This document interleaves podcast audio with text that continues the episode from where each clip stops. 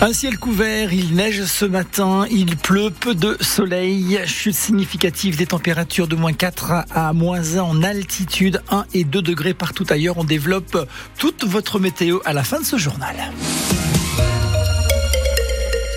Et on débute votre journal, Emma, avec du foot, mais avec une défaite, défaite logique du Clermont face à l'OM. C'est ce qui s'appelle se prendre une raclée. Les Clermontois se sont inclinés 5 buts à 1 au Stade Montpied hier soir. Une bien triste manière de fêter son centième match en Ligue 1. Il y a pourtant eu un espoir hein, après le but de Bilal Boutoba à la, à la 53e minute qui permet à Clermont de revenir à égalité un partout. Mais la marche était trop haute pour le Clermont Foot, Evan Le Bastard. Ah, difficile d'exister pour le Clermont Foot face à un Olympique de Marseille en pleine confiance, des Clermontois complètement étouffés et pourtant, à la 53e, l'espoir revient.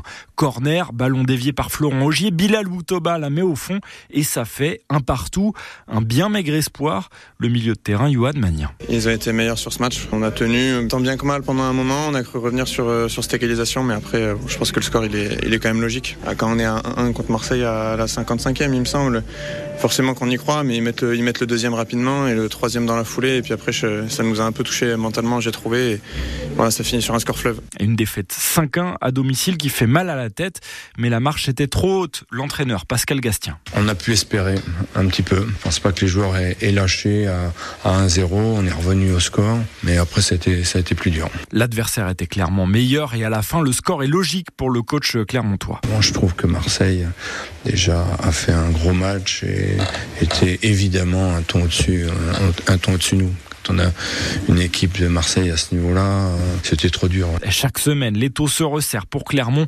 Et ce week-end, la pression est encore montée d'un cran. Et Clermont qui est ce matin dernier de Ligue 1. Reste à savoir maintenant quel retard aura le Clermont Foot sur ses concurrents directs à la fin de cette 24e journée de Ligue 1. Réponse cet après-midi. Metz se déplace à Nantes et Montpellier reçoit Strasbourg à 15h. Et puis à 17h, Lorient affronte Rennes.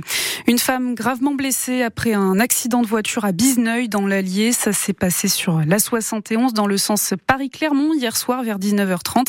Cette passagère de 43 ans, a été transporté à l'hôpital de Montluçon en urgence absolue, tout comme son compagnon et ses trois enfants âgés de 4, 8 et 10 ans. Ils sont plus légèrement blessés. Il pourrait s'agir d'une sortie de route. Alors soyez prudents si vous prenez la route aujourd'hui en Haute-Loire. le département est placé en vigilance orange neige et verglas par Météo France depuis 6 heures ce matin. 5 à 10 cm de neige devraient tomber à partir de 500 mètres d'altitude. On attend 20 cm au-dessus de 1000 mètres. Épisode qui doit se terminer vers midi. À noter que l'Ardèche la Lozère et la Loire sont aussi en vigilance orange, neige et verglas. Dernier jour du salon de l'agriculture aujourd'hui à Paris, mais la colère de nombreux agriculteurs n'est pas retombée, loin de là. Pour la FNSEA, le principal syndicat agricole, mais aussi pour les autres qui demandent un autre modèle d'agriculture.